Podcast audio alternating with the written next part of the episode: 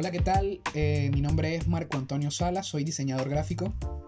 Mi nombre es José Monasterios y soy fotógrafo y diseñador. Y esto es el lado del diseño, ¿Qué es el lado del diseño? Se estarán preguntando. Tenemos cierto tiempo haciendo ruido en las redes sociales, un pequeño grupo de personas, de diseñadores, fotógrafos, editores y, productores en la cuestión de video y el material audiovisual, en lo que yace, en donde estamos tratando simplemente de poner en duda o cuestionar ciertos argumentos del diseño de manera urbana, ya que todo el mundo habla en cierta manera del diseño, pero a nivel eh, corporativo a, nivel visual de que todo tiene que quedar perfecto, pero nadie se enfoca en, lo urbano, en, ese boom que está pasando en este momento, que bueno, Monasterios y yo de tantas charlas y, noches en donde hemos tratado de, encontrar un punto medio en la música y el diseño que no se vuelva tan repetitivo, conseguir ese lado B, por eso nace el nombre, por eso nace el proyecto, digamos el movimiento, porque no nos consideramos un colectivo. No sé qué opinas tú, Monasterio. Sí, es que a fin de cuentas no nos podemos considerar un colectivo, pienso yo, ya que eh, un colectivo como tal genera un movimiento. En sí, más, como todo, más que todo somos una comunidad. Yo lo veo de esa manera. Que a fin de cuentas nos reunimos para hablar sobre un tema y recrear una imagen de, de básicamente cualquier tema específico que semanalmente vamos cambiando. Además de esto, eh, eso mismo que hablamos del lado B, eh, todo el mundo también se enfoca, como tú hablabas, de la área corporativa y toda esta cosa, pero al momento de, de, ir a la música, une muchísimas más cosas, ya que la música, o sea, puede unir desde artistas japoneses como artistas latinos en una sola canción y, y, el, y, el, impacto que crea eso es totalmente distinto a lo que puedes ver en, por ejemplo, en algún diseño arquitectónico o, o inclusive en algún isotipo o alguna publicidad. Bueno, y obviamente va muy arraigado las dos cosas. Claro, para, para no entrar tanto en el mismo contexto, yo creo que la mejor forma que podríamos hablar de esto es, o sea, ¿De dónde nace? O sea, en el momento en que nosotros empezamos a hablar, porque creo que duramos cierto tiempo hablando, no nos habíamos visto las caras de manera virtual, claro está, ya que eh, nos conocimos a distancia por el gusto por las publicaciones, por nuestro trabajo, por el seguimiento, tenemos gustos en comunes, que creo que lo que nos unió como tal fue el rap, em, y ya habíamos conversado el hecho de, esto. ¿Qué, qué fue, o a tu perspectiva, lo que hace que, después de tantos intentos de ensayo y error, a un mes, mes y medio de haber generado el movimiento, eh, sigamos en esto. Es que, como tal, nosotros, yo te, esto viene siendo desde el año pasado.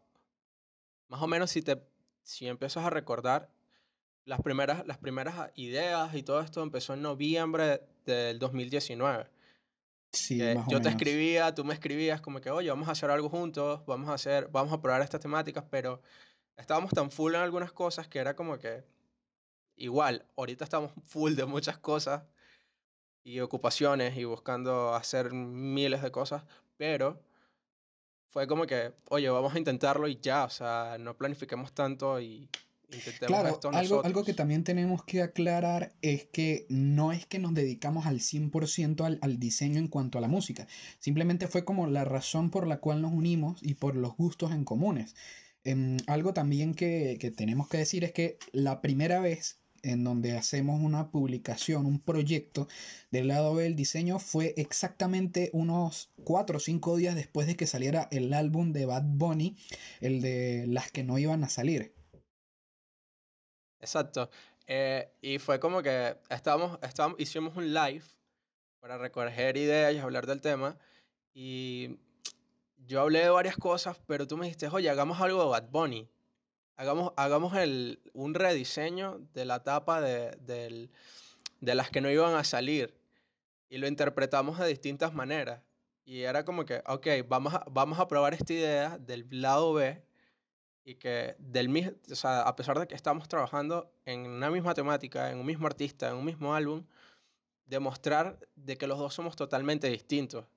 Correcto, pero nos une una misma visión que al final es el diseño. En tu caso que también eh, le metes un, un, poco a la fotografía, porque aclarando desde que empezamos con este piloto, para los que no lo saben, no somos tan experimentados como se cree, tenemos cierta experiencia, no, vamos a decir la cantidad de tiempo, pero consideramos que tenemos cierto toque técnico ya para dar nuestros puntos de vista. En el lado de monasterio, bueno, él tiene mucha más experiencia en lo que es la fotografía. Claro, yo, yo empecé a estudiar fotografía a los 15, ahorita tengo 20, o sea, ya son 5 años, pero como tal en el diseño llevo un poco menos, llevo apenas como dos, tres años, dos años tomándomelo en serio realmente. Súper.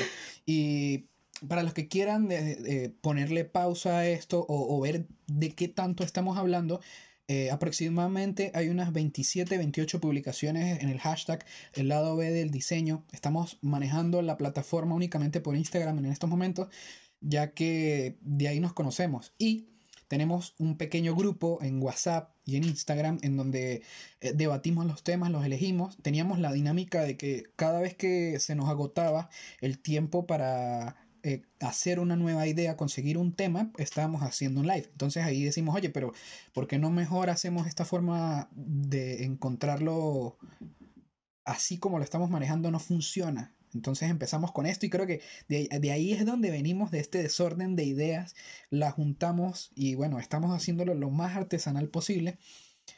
Entonces, creo que eh, empecemos con las anécdotas, con las anécdotas monasterios.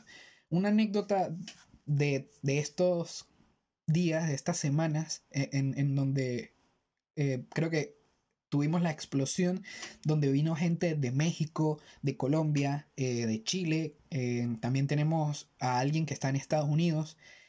¿Qué, qué anécdota me puedes dar al respecto de, esta diversidad de contenido? Realmente es no solamente porque obviamente todos tenemos puntos de vista y todos tenemos un estilo muy distinto. O sea, tú ves cualquier, cualquier en cada semana hay una temática y tú ves el diseño de cada uno y es totalmente distinto. En nada coinciden. Pero lo que, la anécdota que misma es como que me marcó y es como que, oye, me tengo que tomar en serio esto. O sea, no puedo dejar esto a un lado. Es ver que todos, todos, absolutamente todos estamos interesados y además de esto, es que, no sé, es como que teníamos una conexión muy rara. Incluso en los live, cuando nos vimos por primera vez la cara, es como que ya va, este es mi amigo imaginario que le estoy dando cara ahora. ¿Me entiendes? Eso fue como que lo que a mí, aparte de, lo visual, lo que a mí me, como que me hace como que continuar con esto. Es como que, oye, hay... Algo curioso también, algo curioso también es que siempre lo hemos dicho cuando conversamos que esto no, no lo hacemos de manera obligatoria, pero nos tomamos tan en serio el proyecto que nos disculpamos eh, cuando no cumplimos con el horario o con, o con la publicación, con, con, el reto semanal. Es que eso, o sea, por ejemplo, las, las últimas dos, esta semana no me pasó.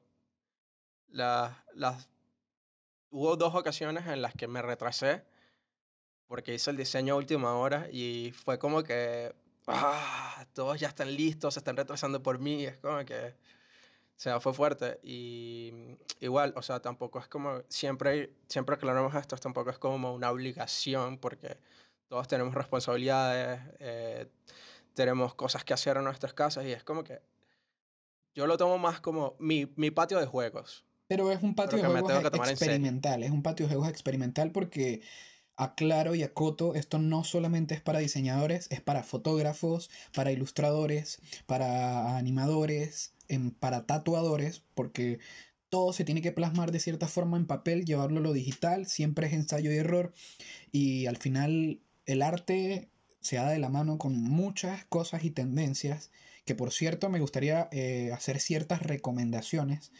No sé, monasterios, cuáles tienes tú en, en, mente o que ya hayas dicho, oye, estas personas están haciendo un buen trabajo, considero que son emergentes, pero deberían darse más a la luz. Uf, me dejaste, dejaste en el aire. Bueno, yo en, en, la semana pasada... Si quieres comienza. Sí, bueno, la semana pasada conté que hay un diseñador en especial que me inspiraba por, por su sarcasmo a la hora de ilustrar y diseñar. Se llama Gabriel Chaparro. Les comenté, para los que no tuvieron la oportunidad de ver el live de la semana antepasada, em, él es un ilustrador, también es especialista en branding. Es brutal la forma en que él eh, ilustra y, él tenía como su manera de recrearse era hacer tributos para Pastor López.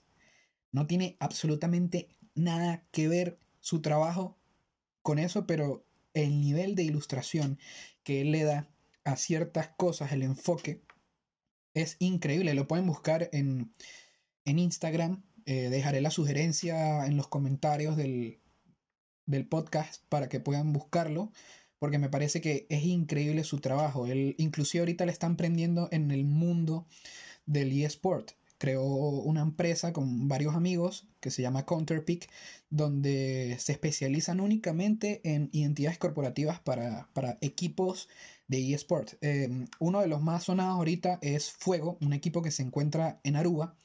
Ellos están abarcando ahorita el mundo de Dota 2, LOL, eh, Call of Duty, y realmente sí, es, es increíble la identidad a tal punto en que él les diseñó uniformes, membretes. Eh, creo que podría decir que es uno de los precursores a nivel latinoamericano. Yo hablo, hablo de mi punto de vista. Si estoy errado, es mi punto. Creo que es válido. No, o sea, creo que está bastante bien.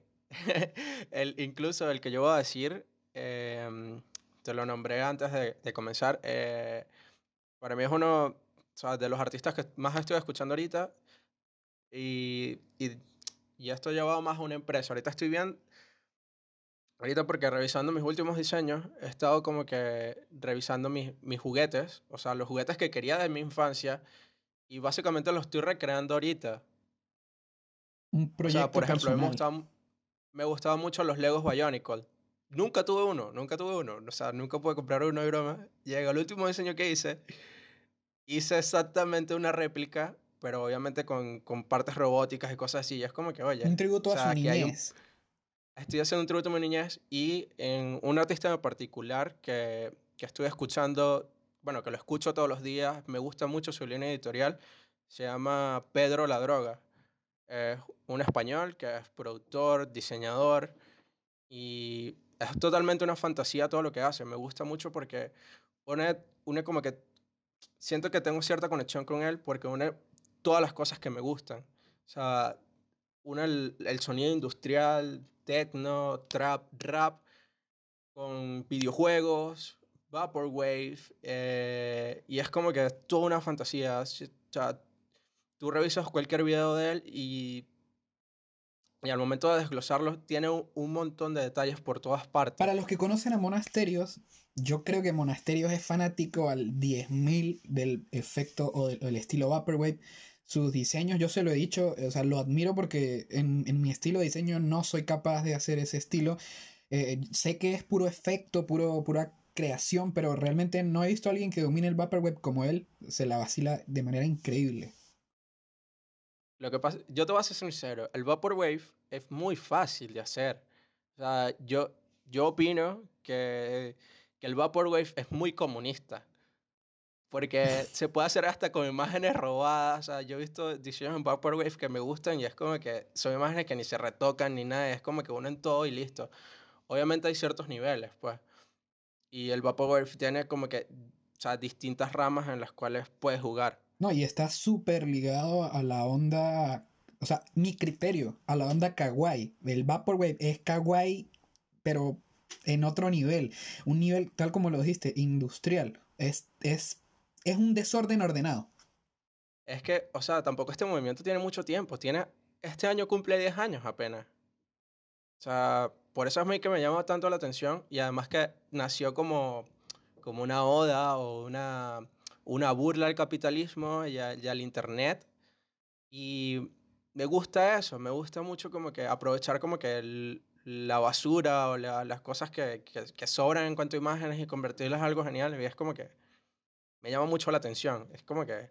Y, y tú dices en cuanto a la parte kawaii, me, eh, es porque también une mucho sobre la, la, cultura pop japonés. Correcto. Y une mucho las paletas de colores de, de algunos animes. Entonces, allí es como que entra el, el balance Hay un balance es que es increíble, o sea, es una onda de neones. Eh, eh, para mí, en, el estilo personal, es una sobresaturación del color, pero se ve bien. Exacto. Eh, otra cosa sí, Em, ya para, para hablar uno de los temas que, que queríamos hablar hoy, hoy como tal es el episodio piloto, es más una presentación y vamos a hablar temas de a poco. O sea, en las próximas ediciones sí vamos a hablar en temas más específicos. Sí, tratamos ahorita de enfocarnos en lo general. En lo general, porque obviamente es el episodio piloto, es como que hay que, hay que hablar de todo.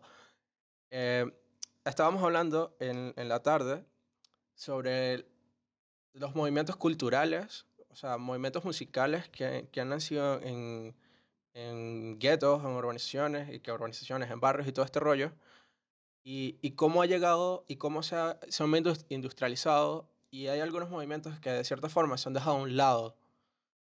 Eh, por ejemplo, nosotros que somos de Venezuela, eh, uno de los géneros que, que, que yo digo que, que, ha sido como que más marginado, incluso por nosotros mismos, eh, ha sido la changa tuki y por eso fue como, ya esto lo conecto ya a la, a la segunda a la segunda edición que, en la que nos reunimos y decidimos como que hacer una, una representación gráfica de lo que es la changa para nosotros. Para los que nos están escuchando en, en Venezuela, sé que nos están escuchando prácticamente muchos venezolanos, pero los que no lo saben, hay un documental que pueden conseguir en YouTube de ¿Quién quiere Tuki?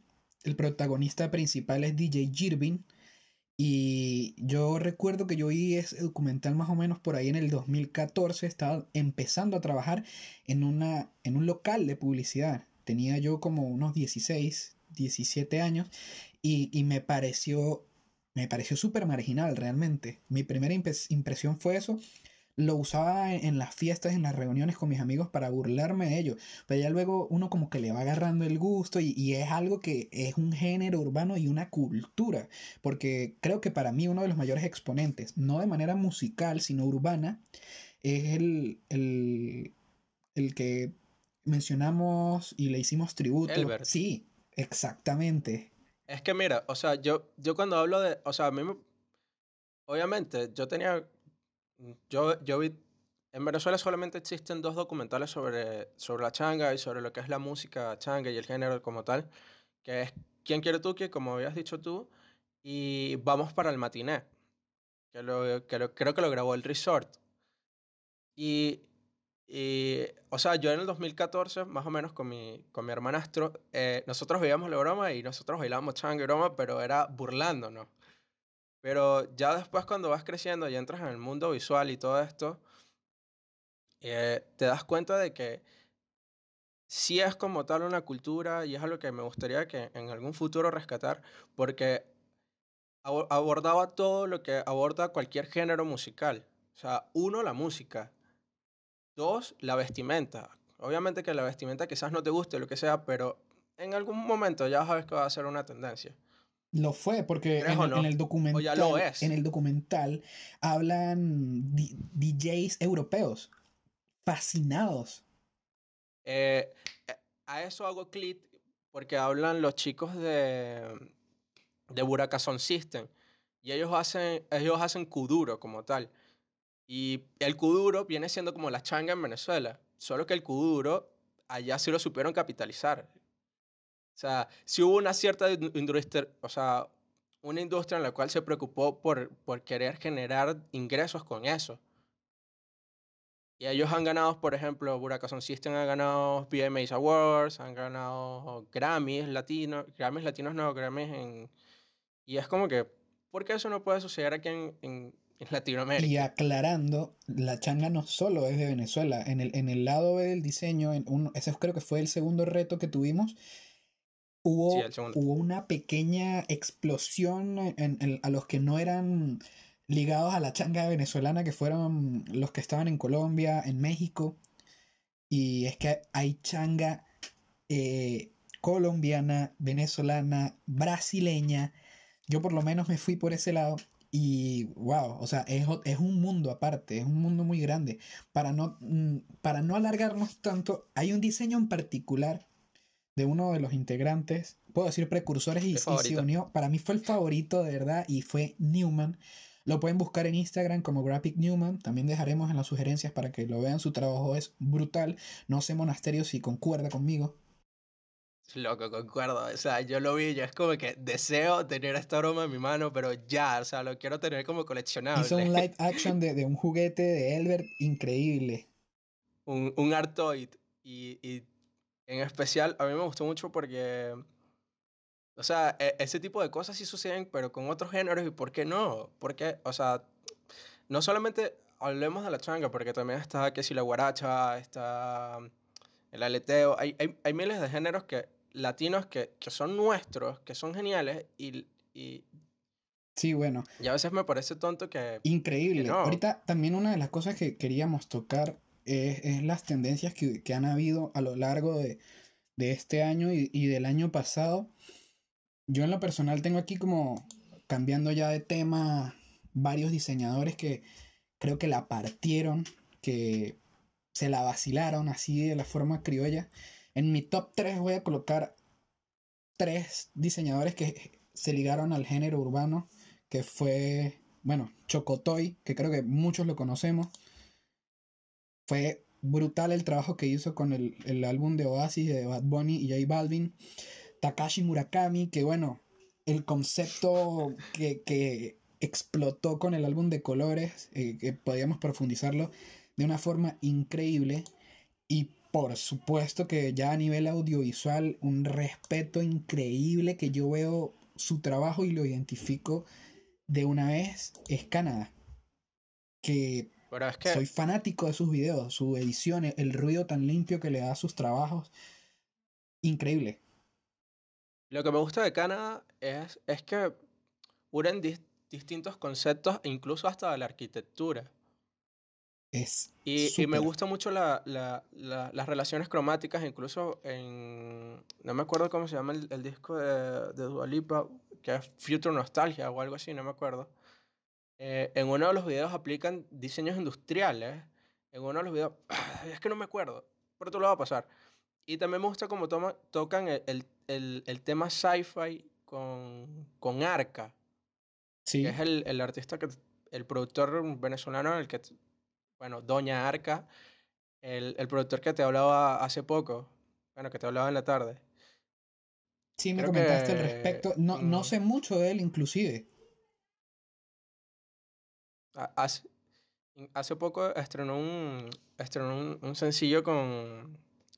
Bueno, no, hace poco no, eso fue ayer o anteayer. Hoy es 25, creo que fue el 23, con Rosalía. Sí, sí me comentaste, sí me comentaste. Bueno, volviendo al tema, sí, que quería tocar en Sí, específico, eh, el concepto de, de Takashi Murakami, en donde él habla de que la felicidad es basada en una psicodelia pop nipómana. O sea, él, él habla de... Sí, es increíble porque el, eh, el concepto realmente fue lanzado para streetwear. Y, y era una línea que quería sacar J Balvin en, en featuring con él. Pero Takashi terminó diseñando el, el cover art de, de él. Inclusive el título original de su proyecto es Open Your Hands Wide. eh, y habla de que es una colección en particular en donde llena espacios de flores sonrientes. Eh, habla como de un jardín de plantas inquietantes y felices, pero que parecen de cierta forma carnívoras. Entonces él habla que crea que es la creación de la primavera psicodélica llena de alergias y antidepresivos.